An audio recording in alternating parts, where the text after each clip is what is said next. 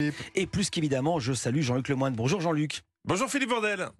J'ai pas eu le temps de retirer mon casque. Ah Ouais, ça y est, on est soir. Moins deux points d'audition. Jean-Luc, tous les jours, vous intéressez à un programme pour nous. C'est votre session de rattrapage. Et aujourd'hui, vous avez décidé de rendre hommage à un grand homme, un homme inspirant, un de ces destins qui mène un jour sur des soleils. Oui. Euh, alors en l'occurrence, c'est plutôt des destins qui mènent vers des points soleil. hein. Car vous m'aviez demandé de rendre hommage aujourd'hui à Olivier Benkemoun. Ah, un soleil. Euh, Mais je suis désolé, j'ai bien cherché, j'avais pas assez de matière pour le côté inspirant. Mm. Donc je me suis rabattu sur un homme un peu moins populaire, mais qui paraît-il à son petit succès, Thomas Pesquet. Vous connaissez Bah évidemment, Ah ouais, bah l'astronaute. Exactement. Bah, vous êtes fort. Oh, toujours au, au fait de l'actualité. C'est vrai qu'on parle jamais de lui dans les médias. Mais vraiment, il- il- vous m'impressionnez. Il était l'invité des rencontres du Papotin, une émission qui permet à une cinquantaine de journalistes porteurs de troubles du spectre de l'autisme de poser des questions à une personnalité. La seule émission où, quand t'es astronaute, t'as une chance de croiser un collègue. Bonjour Thomas Besquet. Bonjour. Bah moi dans l'espace, je suis allé. euh, T'es allé dans l'espace Oui, c'était bien là-haut. Ouais, c'était super, ouais. Ouais, ouais. Mais toi, tu dis que tu y allais, mais c'était, c'était bien aussi. Ouais, Ouais. c'était super. La Lune Ouais, la Lune et la Terre, c'était super. Alors, sur une chaîne d'infos, ce témoignage ferait un peu complotiste, mais là, ça passe. Et c'est aussi pour ce genre d'échange un peu surréaliste, mais toujours dans la bienveillance qu'on aime le Papotin. Ah ouais, on adore. On adore ça. Ah ouais. hein. Donc, une personnalité face à 50 journalistes, en gros, une sorte d'interview gangbang. Voilà. Faut dire que Thomas Pesquet, partout où il passe, il ne laisse personne indifférent.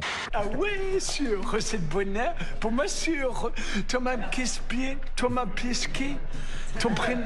euh, Thomas, c'est quoi ton prénom Et Eh ouais, mais c'est c'est l'émotion. Quand on est fan, on a des réactions étranges. Même, même Anissa est un peu Ah bizarre quand non. on parle de lui. Ah si. Si franchement, on dirait Rutel Krief devant Emmanuel Macron. À chaque, à chaque fois qu'on parle de Thomas Pesquet, elle devient toute rouge, Anissa. Elle est essoufflée, elle se met debout sur son siège en criant Fly me to the moon, Thomas. Mais comme elle n'a pas confiance en son anglais, euh, elle l'a traduit par Vole-moi dans la lune, Thomas. Alors, je, je suis pas aigri, mais je comprends pas pourquoi tant de monde aime Thomas Pesquet. Moi, je m'appelle Thomas Pesquet. Euh, je suis astronaute. Astronaute, ça veut dire que mon travail, c'est d'aller dans l'espace. Il faut beaucoup de préparation avant, de, avant d'aller dans l'espace, donc j'y suis allé deux fois.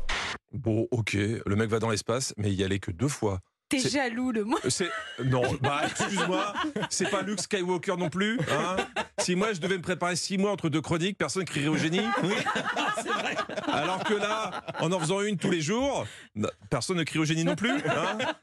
bon, ok, je suis aigri. Ok, Euh, le, le gars il est quand même deuxième personnalité préférée des Français derrière Jean-Jacques Goldman, alors qu'il a jamais sorti un tube. Pardon, mais euh, Thomas Pesquet, je sais pas si vous êtes d'accord autour de cette table, c'est- c'est un enfer pour nous les hommes. À côté de lui, on est tous des flancs. Ouais, c'est vrai. C'est vrai. Euh, Si tu te retrouves dans une soirée avec Thomas Mhm. Pesquet, ça sert à rien de raconter que pour tes vacances, t'as fait le musée du sabot dans les Landes avec une sortie en tyrolienne pour les gosses. Tu, tu passes pour un tocard. Lui, il fait des selfies dans l'espace en jouant du saxo. Non, toutefois, sur votre livre, vous prenez des photos de la Terre. Ouais. Et pourquoi vous prenez pas de photos du cosmos C'est une raison toute bête. C'est parce que la station spatiale, elle a beaucoup de fenêtres sur le dessous qui regardent la Terre. Elle n'a pas de fenêtres sur le dessus. Ça se dit ingénieur, c'est même pas capable de mettre un petit Velux sur l'ISS. Hein Alors que José, mon beau-frère, en a mis deux dessus sur le toit de son camping-car et qui est toujours pas dans le classement des Français préférés.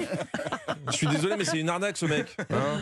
en plus, quand il raconte, ça donne pas envie d'aller faire le kéké dans l'espace. Six mois dans l'espace, c'est les mêmes symptômes que si tu vieillissais de 10 ans. Parce que t'es- tu perds un peu tes os, tu perds un peu tes muscles, ta circulation cardiaque est un peu moins bonne. En gros, six mois dans l'espace et trois semaines de McDonald's et d'apéro. V- Vraiment, Anissa, c'est c'est ça qui vous fait rêver Oui, Ah Un- Un mec qui a l'hygiène de vie d'un campeur en plein mois de juillet absolument. Le papotin, c'est aussi l'occasion de poser les vraies questions. C'est- Celles qu'on rêverait tous de poser si on se retrouvait face à un astronaute.